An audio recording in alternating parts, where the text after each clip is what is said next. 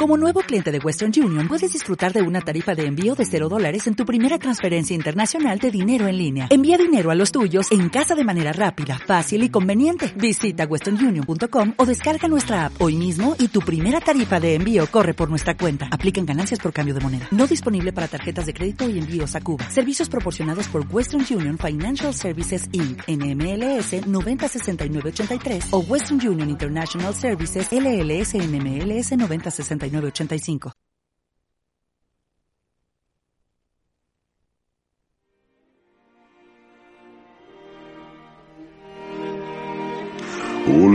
Buenos días, bienvenidos a Términos y Condiciones. Bienvenidas también a vosotras, chicas. No nos olvidemos nunca de toda la audiencia femenina que eh, persigue eh, los mismos ideales de todos los escuchantes de Términos y Condiciones. Eh, por ejemplo, recuerdo a la oyente Mariví Mariby, una oyente de Tarragona que nos escribió hace unas semanas para decir, ¿podríais hablar un poco más de, temas eh, femeninos, de términos y condiciones eh, relacionados con eh, la feminidad? Y nos pasó una gran lista sobre temas relacionados con la feminidad. Vamos a leer unos cuantos. Por ejemplo, nos, nos habló del el agua. El agua es un tema femenino. También nos dijo que el aire la tierra y el fuego son eh, temas eh, que le interesan mucho a, a las mujeres son eh, temas exclusivamente eh, femeninos. Eh, luego también aquí en la lista recuerdo que mencionó el alimento, la alimentación, lo que sé, pues ya sea desde comer hasta los bocadillos, luego también las tapas están mencionadas aquí, la cerveza y el vino también lo consideran un tema femenino, así que a partir de ahora vamos a tratar eh, más en profundidad este tipo de temas eh, más femeninos y eh, vamos a estar más abiertos a nuestro público femenino. Así que adelante, hoy vamos a hablar de los términos y condiciones del agua. Pues el episodio número 13 ya. Hola, ¿cómo estás? Eh, mocasines, ¿verdad? buenos días. No, tú eres Mocasines. Joder, yo soy Mocasines. Yo soy Peter Gabriel. Joder, siempre he pensado Peter, Peter que... Gabriel. Hostia, ¿Peter Gabriel será antivacunas? Peter Gabriel. Peter Gabriel. Hay muchos gilipollas ahora famoso que es antivacunas. No, pero es al revés, ¿no? Peter Gabriel no es el que han echado de Spotify. No, ese es Neil Young. Ah, vale.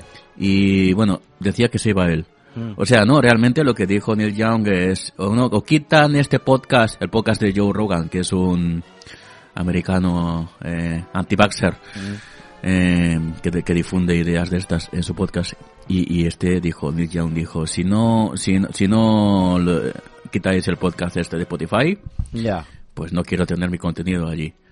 Así que Spotify decidió, pues nada, adiós Neil Young. Claro, eres tú el que eh, ha, puesto la imposición. O sea, es como cuando o se va este cantante, eh, o se va el cantante gilipollas o me voy yo. Pues hombre, vete esto, tú. Esto es cuando, cuando llamas a Movistar para... Bueno, esto se hacía antes, no sé si sigue haciéndose, que es hace años lo de... Bueno, me voy. Eh, me voy, me voy, para conseguir una mejora en la tarifa, ¿no? Mm. Que te digan, no, pues te rebajamos esto, te damos un móvil, ¿no? Decías, me voy, me voy. Había veces que, te, que te, daban de baja. Pues vale. Me pues voy, pues te vas, adiós. Uy. Ah. vete, gilipollas. A veces salía mal y, y, y, y te, te, te, llaman, te daban de baja. Mm. Y con Lee Young le ha pasado esto. Amenaza, me voy. Yo, vale, adiós. Y yo, uy, se ha, quedado, se ha quedado él como, ay, Lee Young, ah, uy. Yo soy súper importante y tal, y al final se ha quedado en nada, ¿no? Eh, no era importante. Sí, en Young se pensaba que Spotify apoya a los artistas, mm. pero Spotify apoya más a los calvos musculosos antivacunas. Ah, es calvo y musculoso. Sí, es un tiparraco, Joe Rogan. Hombre, si está fuerte y eso, yo creo que hay que, hay que creerle. No, además Spotify ponte su piel, o sea, por un lado Neil Young, que está gordo y viejo.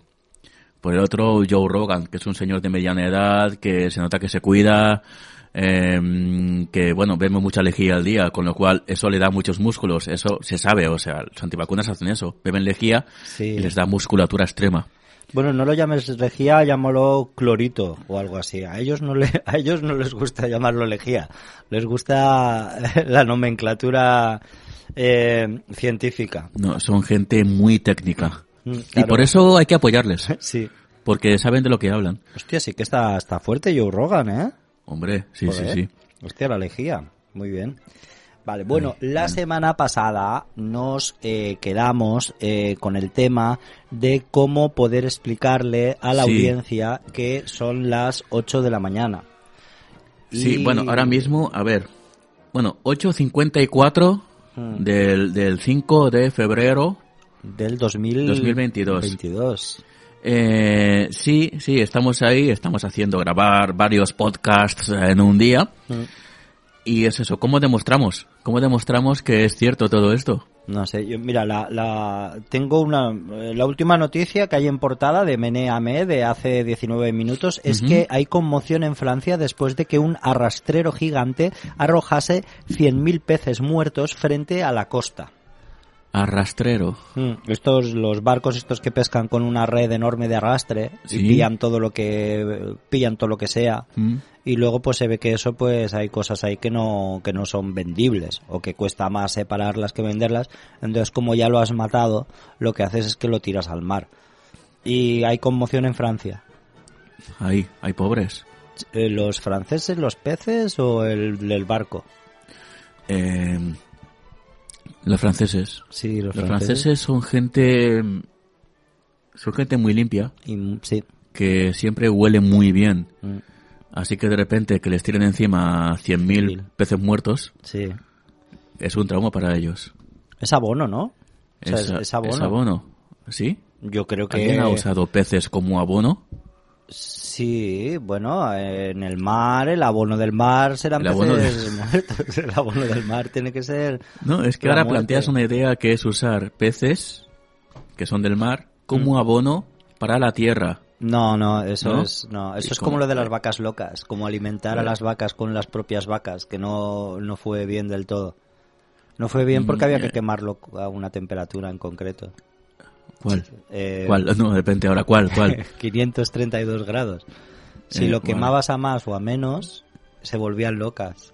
Era como esa cifra en concreto. No podías irte una décima de grado por arriba o por abajo. Era como algo alquímico, se podría decir. Sí, sí. Eh, Era como magia, ¿no? Brujería. Brujería. Mm. Hostia, es que te puedes imaginar esto, en un- o sea, de repente un escritor coge y monta un mundo de fantasía, pero una fantasía con un sistema de magia muy elaborado, muy complejo y anclado en leyes físicas concretas, Mm. ¿no? Eh, como Brandon Sanderson, Ya, ya estás ¿no? con los hijos de la bruma, esos de. Eh, sí, una cosa así, ¿no? Putos hijos de la. Pues mira, yo estoy con los archivos de la tormenta, que es su serie buena. La serie buena. Hostia, Sí. no la he leído aún, pero por un motivo. Lleva como cuatro libros de diez que Ya, quiere hacer. Sí, pero bueno. Pero, a ver, eh, claro, es que mi pareja, que es la fan de Sanderson y que Sí. me empecé eso introdujo por, en... por tu pareja, sí. Exacto, también es la dealer de Sanderson, de la, Sí. del mundo. Em, claro, el problema con esto es que... No, problema tampoco, ¿no? O sea, Josh Martin tenía que hacer siete libros. Siete libros. Mm. Siete libros, vale. El quinto lo sacó hace diez años. No, once años. Bueno, no me compares a. a Claro, eso digo, pero Sanderson al menos es fiable. Está que él ha dicho, bueno, van a ser por 10 más. libros. Sí. Y seguro que lo son. Y lo sacará de un modo súper preciso, con fechas de entrega súper eh, fijas. Sí que cumple, sí. De hecho, en su web, en su web que tiene, eh, hay como barras de progreso para que veas. Pues el siguiente libro de la saga tal, pues mira, llevo un 58,5%. No, no me jodas, ¿sí? Sí, sí, sí. Y hoy espero llegar al 59,7%. Hostia. Sí, sí, cosas muy flipantes. Es como el anti-Josh Martin. Josh Martin pregunta, ¿qué libro qué? Uf, quita, quita, uf, ya, calma, calma, ya, ya. Pero eso lo Ya. decía, yo siempre pienso, creo que te, lo he comentado muchas veces en este programa, en la entrevista que tuvieron este y el cocainómano de Stephen Sí, King. Stephen King. Que le decía, ay, yo no sé cómo puedes ir tan rápido. Mm. Yo me pongo y, y, y pido una pizza y luego me como 50 donuts y luego... Y el otro decía, hombre, pues a lo mejor es que eso te está destrozando por dentro y te quita energías. Este tampoco se le ve muy sanote, porque también parece el, el, el este de el, el gordo del WoW de South Park. Sí, también un poco el diputado del PP, ¿no? Sí, ¿y por qué? Es como si... ¿Tú has visto la película esta del cortador de césped? El cortador de césped. El cortador de césped, no, sí. No lo he visto nunca, ¿no? Vale, a ver. Vamos a, vamos a este fango. Em, el cortador de césped es una película de los 90 de que, que, que contaba la historia de un doctor que era creo que era Pierce Brosnan, no, sí, Pierce Brosnan creo que era, pre James Bond, o sea, hace un montón de esto, Em, que inventa como un sistema de realidad virtual Mm. para mejorar la inteligencia de la gente. Entonces tiene al, al, al chico que le corta el césped, que tiene un cierto retraso, ¿no? Y, y le dice, voy a probar contigo una cosa. Y le pone como el casco ese, y a base de ponerle mierdas de, de VR de los 90, ¿no? Todo como polígonos muy grandes y colores, Sí. eh, el tío se va haciendo más listo. ¿No? Entonces comienza la película con una cara como de, "Eh", ¿no? Como de tengo problemas evidentes, tengo, soy un poco infantalena. Y acaba la película siendo como el más listo. Como flores para Algernon. Sí. O sea, entonces el actor comienza la película poniendo caras como de "Eh, tengo problemas y al final acaba poniendo cara como de no, en verdad soy guapo. Y luego al final vuelve atrás. O sea, luego al final acaba mongol otra vez. Eh, no, Ah, vale. no, al final acaba siendo como dominando la tierra, de hecho. Hmm. Gana él, que es el malo, pues, pues gana, gana el mundo. Eh, bueno, el caso es que, a lo que iba es que eh, Brandon Sanderson, o sea, está el diputado del PP este que votó mal, Hmm. Vale. Y Brandon Sanderson. Entonces, el, el chico de la película al principio sería el diputado del PP, Hmm. con esa cara como de... "Eh", y al final de la película es Brandon Sanderson, como de ahora soy listo. Ya, pero sigue teniendo la cara de cortador porque de Milagros a césped. Lourdes también. ¿Eh? Milagros a Lourdes. Milagros a Lourdes. Ya, ya. No es como el doctor Slump. Eh, no, claro, no se le pone mandíbula cuadrada. Claro. Pero bueno, sigue teniendo la cara esa redonda, un poco de, de, de, de nerd, pero es un tío listo. Ahora. Pues hombre, me- gusta el, el hecho de que Brandon Sanderson pues sea un poco más productivo que George R. R. Martin. También te diré que este tío como que lo hizo, o sea, dice que los archivos de La Tormenta Mm. Eh, los em, llevaba 10 años para escribir el primer libro. Entonces supongo que se refiere a que estuvo 10 años preparando todo el arco argumental de los 10 libros, no solo del primero. O sea, esto que dicen muchos escritores, tú, tú como artista lo sabrás, yo no. Pero se ve que los, los que sois artistas de verdad, antes de poneros a producir, eh, ya lo tenéis en la cabeza esquematizado y hecho. No tiene por qué. Hay maneras y maneras. Este Hay maneras y maneras. Eh, es que, a ver, no, esto, de hecho, Josh Martin, vamos a Josh Martin otra vez, eh, él decía que hay como dos formas de escribir libros.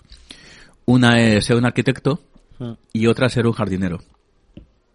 Siendo un arquitecto, tienes, o sea, haces pues los planos de la casa antes de construirla. Muy ¿no? bien. Y está todo súper medido. O sea, antes de poner un ladrillo, tienes todo súper claro de esto ir aquí, esto ir acá, y está todo súper medido. ¿No? Mm. Y este sería Sanderson, por ejemplo. Eh, Josh Martin sería más jardinero. Bueno, tengo mi jardín, crece poco a poco. Ahora crece esto aquí un poco más de la cuenta, pues lo puedo. O no, o dejo que crezca. A, ver, qué pasa. A ver qué pasa, claro. ¿no? Y es son diferentes formas de ver las cosas, ¿no? Tenerlo todo medido o ir un poco de, bueno, tengo unas cositas pensadas, pero otras las dejo que crezcan o no según vaya viendo. En su primera novela, la, o la que le dio éxito, que es El Antris, Hmm. que es la más básica que ha publicado nunca y él siempre dice, Hombre, "No, básica porque es solo un libro. Es solo un libro y porque dice que no, es, y además es la típica trama del héroe, de la tía, del tal, pero es la que más me ha dado porque como ya lleva tiempo ahí, me da réditos y me da 100.000 ventas todos los años y no sé. Eh, ¿Le has leído El Antris? Sí. Y, y cuando termina el Antris, después de... Ay, se, se va ¿Se a terminar. acabando? ¿Dejamos esto para la semana que viene? O sea, Venga, es va, que sí. Es cansino, no, pero... Bueno, no, nada, es esto, ahora, os- a ver, oyentes, ahora subirá la música porque esto está pregrabado, la, la, la pista esta. términos y condiciones. Esperemos que os hayan gustado eh, una barbaridad y que consideréis eh, seriamente poneros en contacto con nosotros para decirnos cualquier eh, duda respecto a cualquier término que este es el mes de los temas femeninos. Vamos a tratar en profundidad y de forma exclusiva solo temas femeninos que nos ha pasado nuestra eh, escuchante Mariby y de la lista que nos ha dado. Hoy hemos hablado del agua y la semana que viene vamos a hablar de eh, la alimentación, de la comida, de bocadillos, tapas, creo que también hablamos un poco de cerveza, así que ya sabéis, el mes de los temas de interés exclusivamente femeninos, agua y alimentación. Y ya veremos si las semanas siguientes hablamos de otros temas exclusivamente femeninos como el aire, la tierra y el fuego.